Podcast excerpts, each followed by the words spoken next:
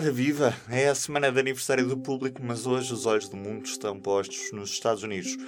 É a super terça-feira, não é que o dia seja mais longo do que os outros, mas estamos a falar das eleições primárias, em que os olhos se focam no Partido Democrata, uma vez que o Donald Trump é praticamente incontestável na corrida pela nomeação do Partido Republicano. Vamos, por isso, falar com Alexandre Martins, jornalista da secção Mundo, sobre esta super terça-feira. Esta super terça-feira é verdadeiramente decisiva na corrida democrata à nomeação. Como tudo o que acontece nas eleições nos Estados Unidos, pode ser, pode não ser. Pode ser, de facto, porque há muitos Estados uh, a votar no mesmo dia, são 14 Estados uh, no Partido Democrata e no Partido Republicano, sendo que no Partido Republicano há mais, dois, mais um território, a Samoa Americana e o círculo dos eleitores fora dos Estados Unidos. Um, é no, na corrida do Partido Democrata que é o que nos interessa, porque o Partido Republicano está atribuído ao Presidente Donald Trump, vai ser ele o candidato do Partido Republicano. No Partido Democrata estão em jogo 1.357 delegados, um, que é a medida para garantir uma nomeação, sendo que garante a nomeação quem conquista 1991. Portanto, já aqui percebemos que, que, que é um dia muito importante. E quem é que vai mais preparado para este dia? Bom, vai o Bernie Sanders, uh, o candidato progressista. Neste momento há assim uma espécie de luta entre o, a ala mais progressista do Partido Democrata e a ala mais ao centro. O Bernie Sanders é o grande candidato dessa ala progressista, mais à esquerda. No lado do centro tem havido uma grande indefinição. Um, e isso também contribui para que o Bernie Sanders vá à frente. Há menos votos para dividir nesse lado do Partido Democrata. Há também desistências nesta altura da corrida. Nesta altura, aliás, soube-se que Pete Buttigieg, o maior que estava a concorrer e que tinha ganho cálculos no Iowa e tinha ficado muito bem classificado no New Hampshire, desistiu. Por que é que ele fez nesta, nesta fase quando ainda nem sequer chegámos à super terça-feira e quando ele tinha um número razoável de delegados atribuídos? Uma pausa aqui porque, entretanto, e já depois da hora de gravação deste episódio, tivemos a notícia de mais uma desistência. Amy Klobuchar desistiu a favor de Joe Biden.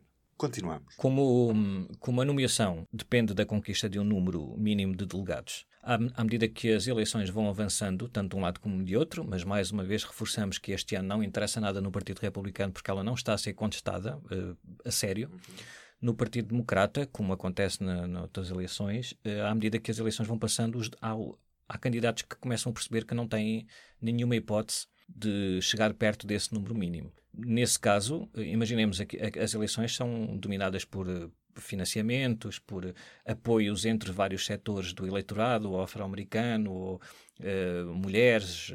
Pronto, há uma divisão do, do, eleitorado nestes segmentos. Se um candidato não vai conquistando o número de delegados suficientes e não consegue perceber nos estados que ainda faltam votar onde é que pode ir buscar esses delegados, o melhor é, não é o melhor, é, acabam por desistir porque uh, perdem o apoio financeiro, perdem eleitores e, portanto, não vale a pena continuarem na corrida porque não vão ter hipótese de, de, de chegar lá. No caso do Pete Buttigieg é ligeiramente diferente. É verdade que ele muito dificilmente conseguiria esse número mínimo de delegados, mas também por ser um dos candidatos até este momento mais fortes no centro, a desistência dele pode beneficiar o Joe Biden, que era a partida o grande nome deste centro, ou do setor mais moderado do Partido Democrata, para disputar a nomeação com o Bernie Sanders. Não sabemos para onde vão os votos do Pete Buttigieg na, nesta super terça-feira e nos outros estados, mas é seguro acreditar que há mais pessoas que podem votar em outros candidatos do centro, como o Joe Biden, do que num candidato Bernie Sanders, porque senão teriam votado nele antes, não é? Joe Biden foi o grande vencedor destas primárias na Carolina do Sul no passado sábado. Vai com uma força redobrada nesta super terça-feira. Sim, embora as coisas não se traduzem assim tão, de forma tão imediata. Um, há aqui um problema do Joe Biden. Primeiro, ele teve péssimos resultados na, nas duas primeiras uh, votações, no Iowa e no New Hampshire. Foi quarto e quinto.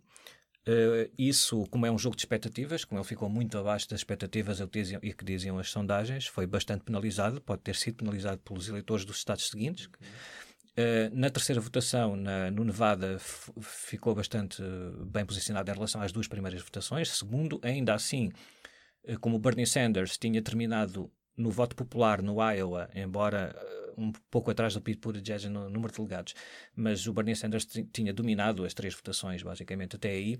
Começou a crescer aquela imagem de inevitabilidade que o Bernie Sanders tinha conseguido uh, arrancar para uma vitória inevitável.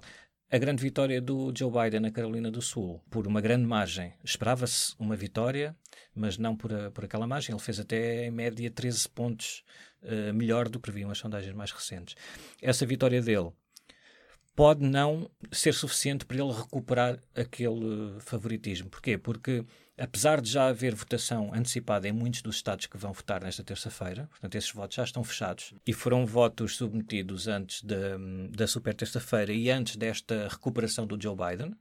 Portanto, ele esses votos já não conseguiu, já não conseguiu convencer essas pessoas, já não vai a tempo, por um lado. Por outro lado, um, as péssimas prestações dele nas duas primeiras votações, no Iowa e no New Hampshire, obrigaram-no a, a, ter ali uma, a fazer uma economia diferente da campanha dele, uma gestão diferente da campanha. Ele, ele concentrou-se no Nevada e na Carolina do Sul, porque se não conseguisse bons resultados nos dois estados, teria de abandonar, não, não teria hipótese nenhuma.